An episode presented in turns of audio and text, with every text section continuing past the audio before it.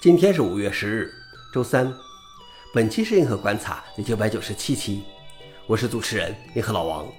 今天观察如下：第一条，OpenAI 用 GPT-4 来解释 GPT-2 的行为。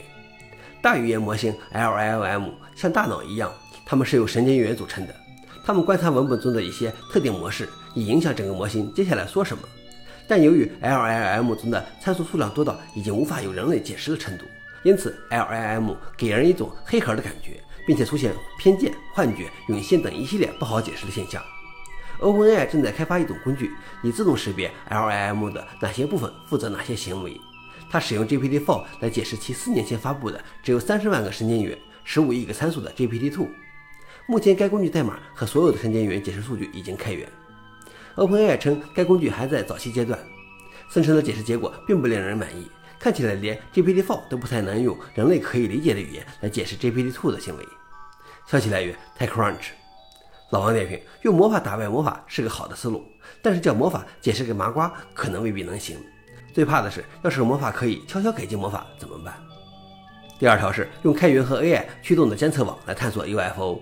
由于对 UFO 现象的官方说法缺乏透明度和信任度感到沮丧。一个开发者团队决定自己动手做一个名为 Sky 三六零的开源公民科学项目。该科项目旨在用价格低廉的监测站覆盖全球，全天候观察天空，甚至计划用 AI 和机器学习来发现异常行为。Sky 三六零监测站由一个广角鱼眼镜头和一个倾斜相机组成。底层软件对捕获的运动事件进行初步分析，并决定是否进一步放大、跟踪和分析它。所有的硬件都可以由廉价购买的现成零件组合而成。他们目前已经在全球建立了二十个监测站。预计将在六月发布第一个面向开发者的开源版本。消息来源：VS。老王点评：UFO 究竟是什么？充斥着各种谎言和猜测。或许揭开谜团的唯一办法就是用广泛的事实来说明。这是个有趣的项目，但是也要小心这种数据被利用来监测其他目标。最后一条是，研究显示元宇宙对美国 GDP 的贡献将可达到百分之二点四。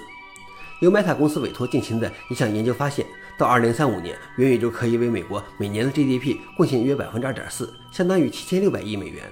这些经济收益可能来自国防、医疗和制造部门对这些技术的使用，以及视频游戏和通讯等娱乐用例。在 Meta 公司的另外一份报告中，到2035年，元宇宙也能为欧盟增加类似比例的贡献。消息来源：路透社。